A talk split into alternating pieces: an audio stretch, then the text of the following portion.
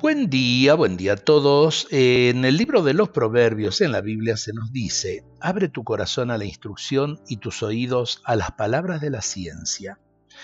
Espíritu Santo, hoy te pido que me ayudes a integrar todas las dimensiones de mi ser. Tú sabes que en ocasiones me siento dividido interiormente y disgregado en las diversas áreas de mi vida. En esos momentos mis fuerzas están atomizadas y yo me encuentro sin energías.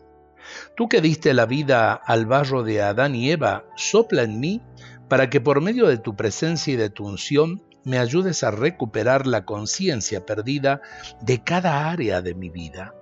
En los momentos de confusión, sopla sobre mí mostrándome lo que estoy haciendo mal y lo que me pides corregir en mi modo de pensar, hablar y actuar. También aquello que debería hacer y que no estoy haciendo. Fortalece mi voluntad para que una vez recibida tu enseñanza y corrección, tenga la voluntad para encaminar y concretar lo que me mandas y dame la santa perseverancia que produce frutos abundantes. Esto que es del Padre Hamut nos puede ayudar a comenzar bien el día. Sin el auxilio de Dios es imposible vivir en el bien, es imposible vivir en la verdad.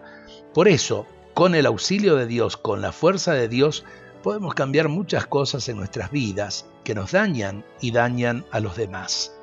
Pidamos al Señor esa gracia.